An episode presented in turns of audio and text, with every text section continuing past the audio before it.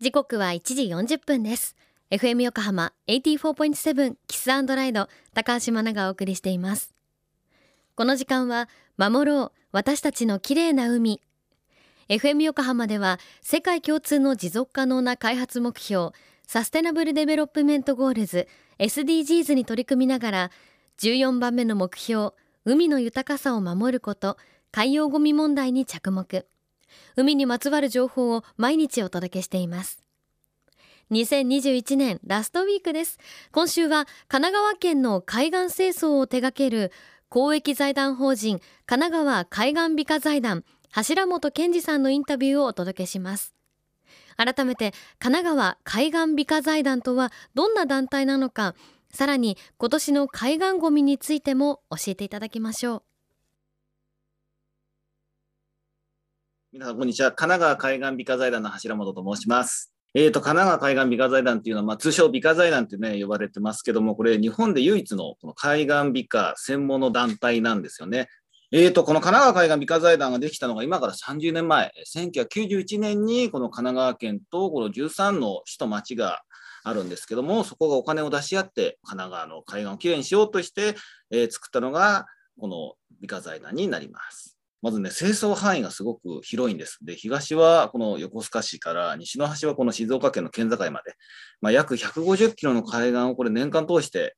この美化財団が一体的にこれ清掃をしています。それともう一つ大きな仕事として、ビーチクリーンのボランティアの方を支援してますよということなんですよね。で、どんな支援してるかっていうと、ボランティアの方にゴミ袋の提供とゴミの回収とこれ無償で支援してます。で、それ何がいいかっていうと、清掃している団体とボランティア支援が美化財団一緒にやってるんですけど、そうすると美化財団がやってる清掃と、このボランティア、16万人いるボランティアの清掃を連動させることができるんですよね。まあそうすると、ね、ボランティアの人が細かいゴミ拾った後、美化財団が一気に片付けるってね、まあそういって非常に神奈川県は他にはない、一気に効率的に、え、清掃するっていう仕組みができてます。その仕組みが神奈川海岸美化財団。なんです。やっぱね、これからシーズン、やっぱりまあ冬本番なので、冬っていうのは北風に変わるんで、相模湾沿岸は北風にブロックされて、やっぱりゴミがね、上がることがすごく少なくなります。やっぱ海岸きれいですね。で、その分ね、じゃあ北風ってきれいにするだけかと思ったら、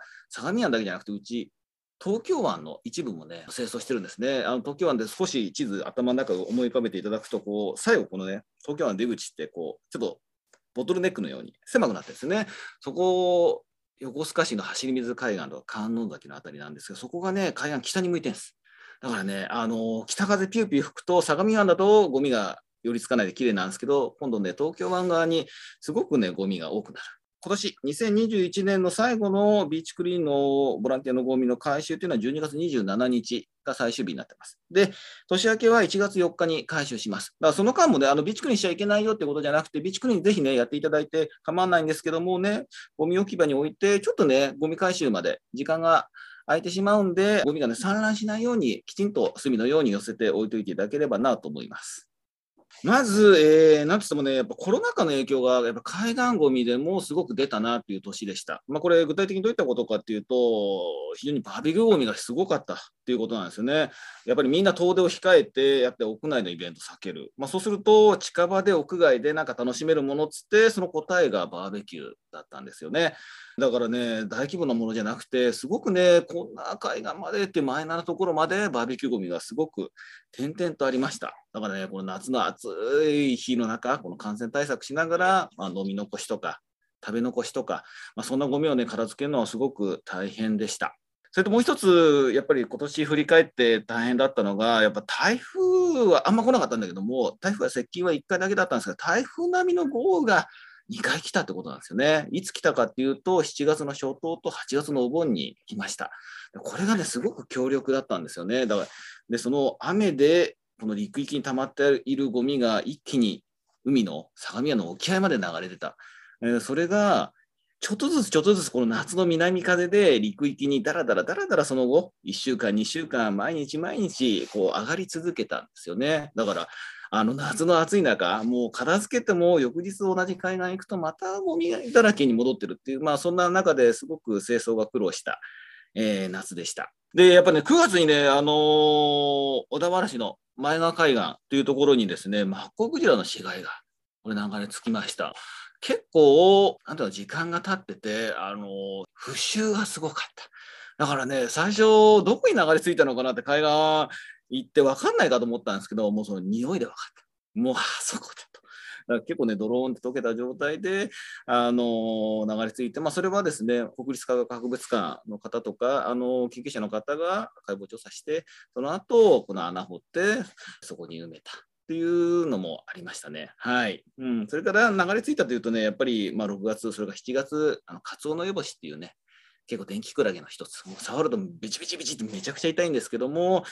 結構ね、電気クラゲもやっぱり流れ着きましたね。はい。そうそう、軽石もどうかなと思ってね、まだ未だに注意してみてんですけども、これかなっていうのがね、茅ヶ崎とか、小田原とか、鎌倉とか、なんかテレビで映ってるような軽石も、うん、ちょこちょこですね、あの見受けられますね。まあ、これは今後もまだまだ注意して見ていきたいと思います。神奈川海岸美化財団柱本健二さんありがとうございましたいろいろな問題を抱える海岸ですが今のシーズンは北風が海岸に向かって吹く東京湾側の走り水海岸や観音崎の辺りに多くのゴミが打ち上がるんだそうですそのゴミを年間16万人ものボランティアの方々が清掃してくれているんですよね。自分たちにもできることを毎日続けていきたいですよね。さあ今週はプレゼントをいただきました。毎年大人気神奈川海岸美化財団の2022年のカレンダーとなっております。こちらバイザシーと名付けられたカレンダー毎日1名様にプレゼントいたします。なかなか手に入らないものということで明日詳しく柱本さんから内容も紹介してもらいますが今手元にあるカレンダーですね。その後のことも考えられていて木そして紙のみで作られています。包みもちゃんとこう紙袋に包んで皆さんにお届けいたします。ご希望の方はメールでエントリーしてください。メールアドレスは kr アットマーク fm 横浜 .jp kr アットマーク fm 横浜 .jp タイトルにカレンダーと書いていただきたいです。あなたのお名前と住所連絡先も忘れずに書いてくださいね。当選者の発表は発送をもって返させていただきます。FM 横浜では海岸に流れ着いたゴミなどを回収し海をきれいにしていくために神奈川守ろう。私たちのきれいな海実行委員会として県内の湘南ビーチ FM レディオ湘南 FM 湘南ナパサ FM 小田原のコミュニティ FM 各局その他県内のさまざまなメディア団体のご協力を得ながら活動しています。また日本財団の海と日本プロジェクトの推進パートナーでもあります。FM 横浜守ろう。私たちの綺麗な海チェンジフォーザブルー。明日はプレゼントにいただいたカレンダーバイザシーについてご紹介します。お楽しみに。